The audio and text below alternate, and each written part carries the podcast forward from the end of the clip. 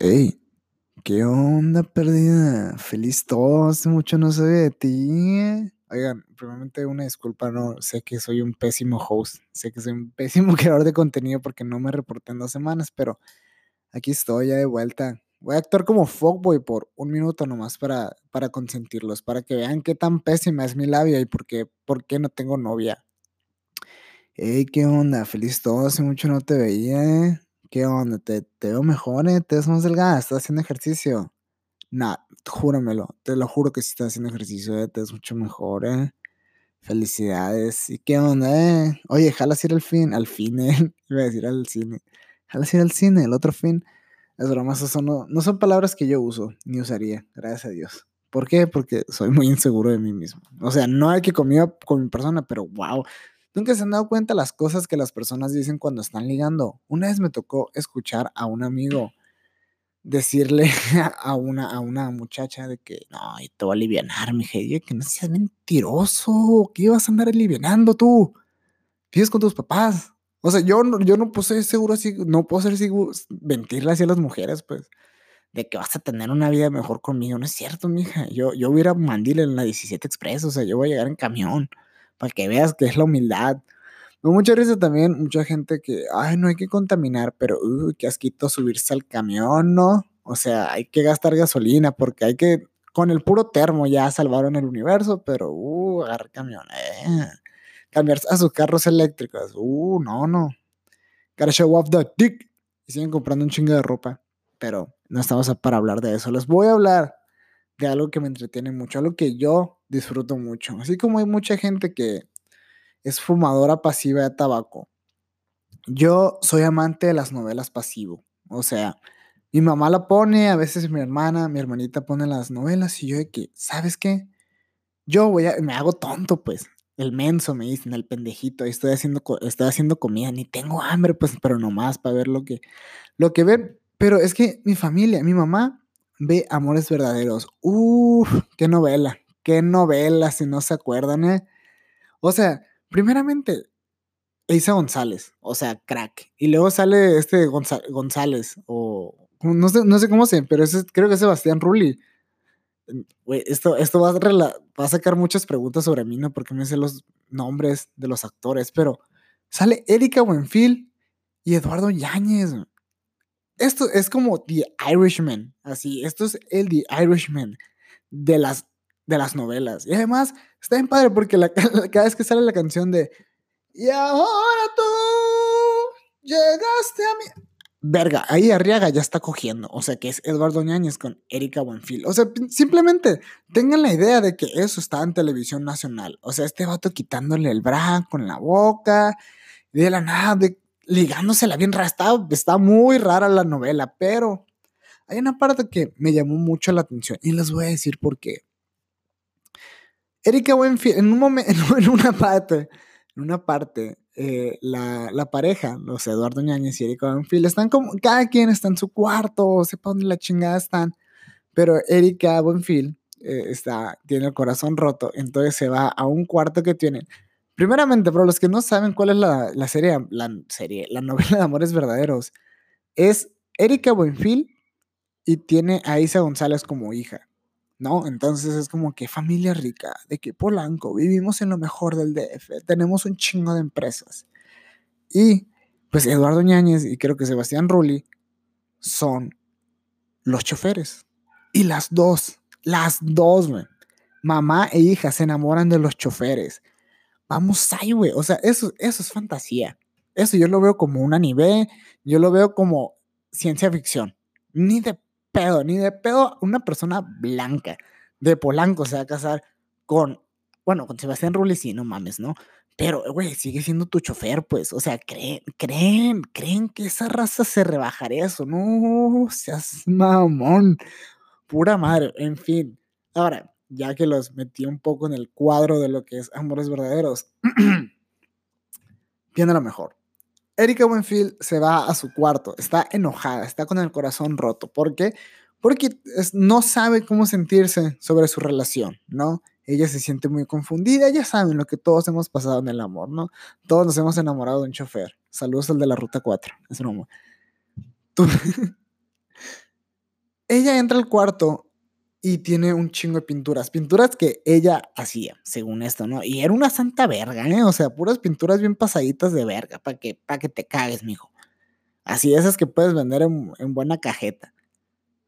Y ella saca un cuadro de Eduardo Ñañez como torero o algo así, pero de que sin camiseta y le está dando el viento y está todo mamado, está sin camiseta, ¿no? O sea, se le ven los cuadros, ya saben el cuerpo que tiene Eduardo Ñañez. Si no saben, imagínenselo. O sea, no es muy difícil de enamorar. Es de esos como como torito parado, o sea, como un schnauzer parado. Así creo que es la mejor. No, no están fit, pero sabes que están fuertes de alguna manera. Sí, pinche cachetado que debe dar ese viejón. Pero, o sea, el vato está pintado. No me molesta la escena, me molesta el cómo recrearon esa escena. Si se dan cuenta, un güey llegó con el practicante, con el diseñador y le dijo, oye, tú sabes pintar, ¿verdad?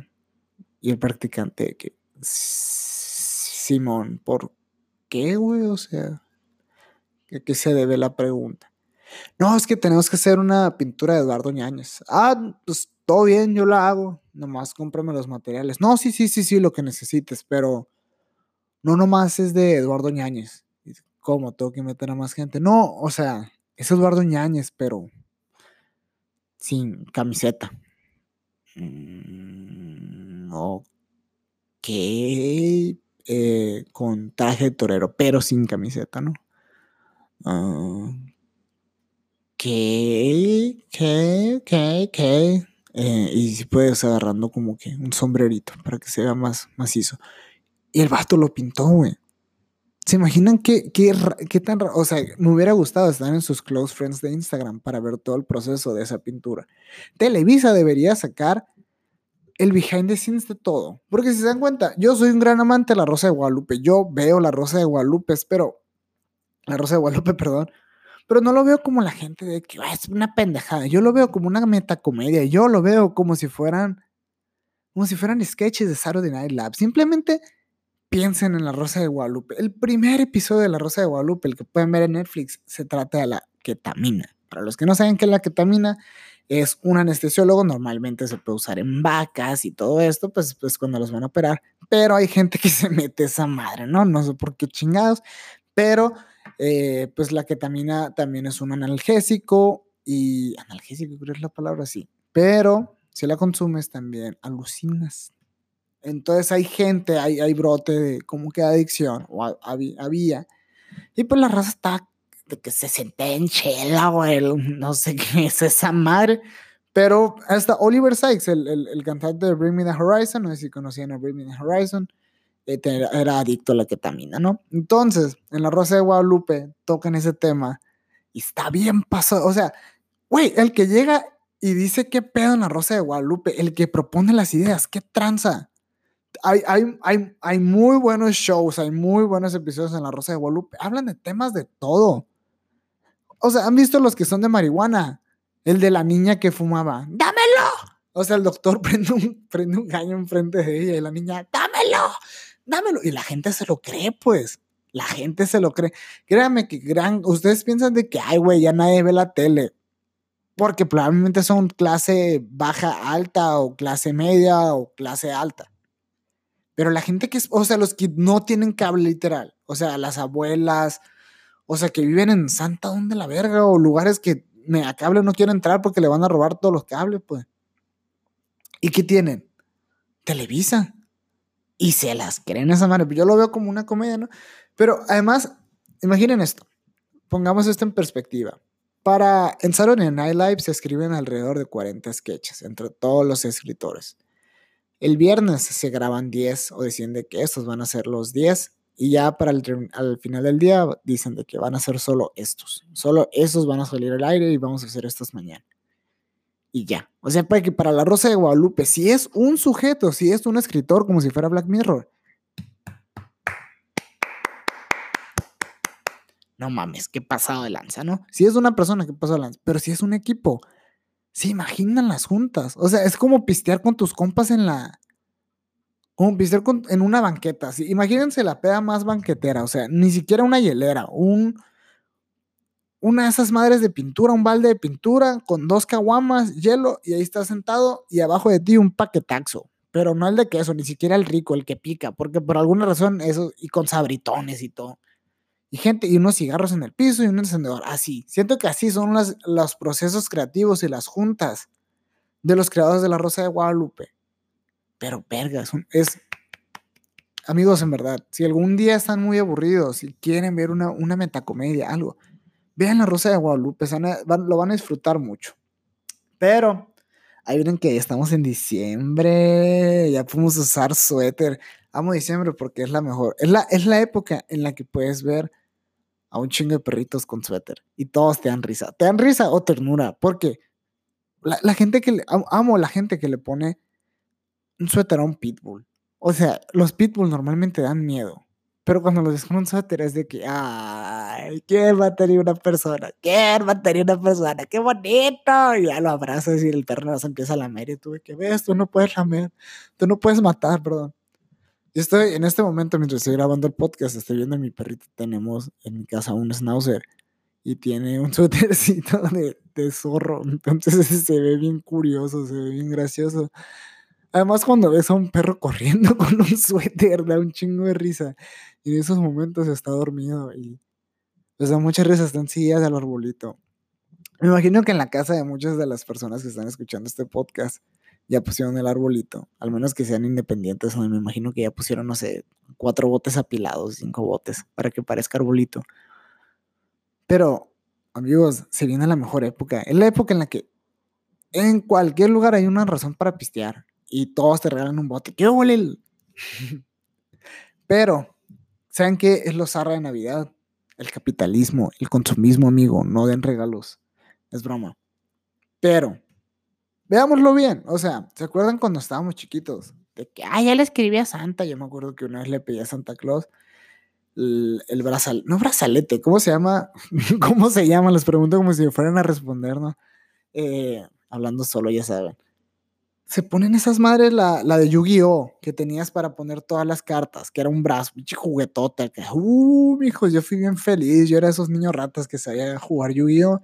Y los hacía cagar sin mucho pedo, así, mucha gente que no, tengo que cagar en Fortnite, en Call of Duty, todas esas madres me hacen mierda, pero en Yu-Gi-Oh! Uh, los miaba, así, así de plano, y lo digo, y digo esa palabra así de grave, una disculpa, era un crack, era un crack, se me daba. ¿Saben para qué otro juego era muy bueno? Para el GTA.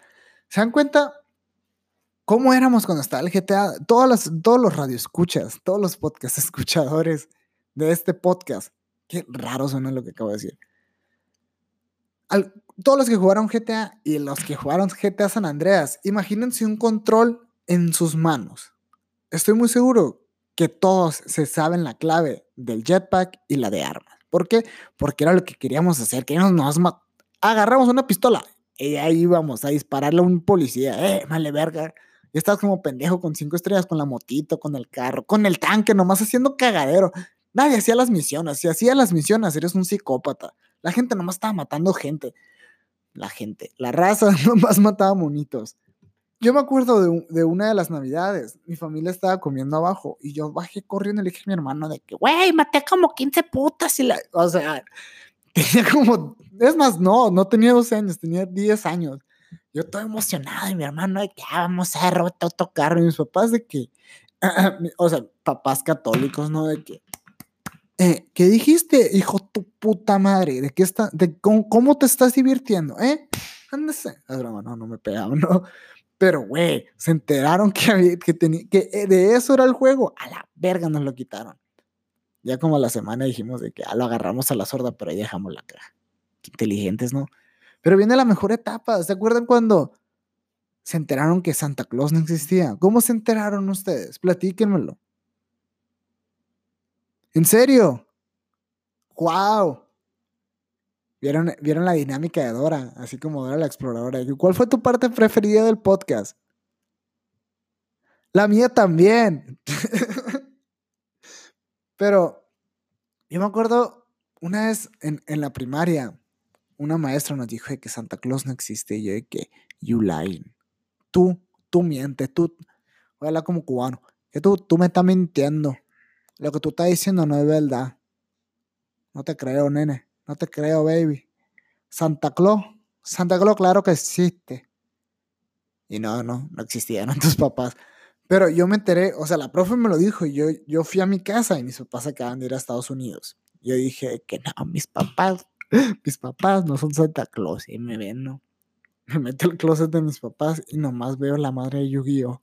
De que, güey, Santa Claus no existe. Pero sí me trajeron la madre de Yu-Gi-Oh! Y eso es, mucho mejor, ¿no? O sea, pero me hice, me hice pendejo como unos. Bueno, no, no me hice pendejo, me hice pendejo como dos meses. Pero se acuerdan también la, la de los, la de los dientes. Oiga, por cierto, ¿cuánto les dejaban a ustedes? Tanto les dejaban, es broma. A mí me dejaban de que 100 pesos, hacía lo mucho acá. Cuando me consentían y que era un dientote porque estaba bien dentón, 200 pesos, pues. Pero una vez me dijeron un amigo de que me dejaban 500 pesos. Inga tu madre, güey. Estamos hablando de 500 pesos. En el 2000, en el 2001, pues. Eso era un chingo de, es un chingo de lana, pues. O sea, Cedillo iba saliendo de, de, de presidente, pero la economía estaba, estaba dos, tres bien, pues. Oh, su chingada madre. A mí 100 pesos y me los pagaron ahorita, o sea, ya que la inflación ya les dio en su puta madre. les quiero agradecer por escuchar este podcast porque estamos por llegar, por llegar, porque somos una comunidad. Somos una comunidad, ok. Somos una familia, güey. Hasta nos vamos a pelear por el terreno y todo. Y estamos por llegar a las mil reproducciones. La neta, muchas gracias. Se siente chilo que, o sea, que la gente lo esté escuchando y me ha tocado escuchar buenos comentarios. O sea, yo sé que también tengo muchas cosas que mejorar. Eh, soy cosas que yo me doy cuenta, pero no mamen, es mucho más el apoyo de lo que pensé que iba a tener. O sea, toda madre, los quiero agradecer mucho. Creo que sí agradecí por también la gente que fue al. tuve un open mic el jueves pasado y estaba lleno. O sea, no había lugares para sentar. Había, o sea, estuvo bien chingón. Gracias a la gente que sigue apoyando. Ya eh, estoy escribiendo más material de puro stand-up y voy a hacer show como en dos semanas, tres semanas. Quiero hacer uno para sacar como 30 minutos de material nuevos que traigo. Pues, y pues hay que calarle, ¿no? Con la raza.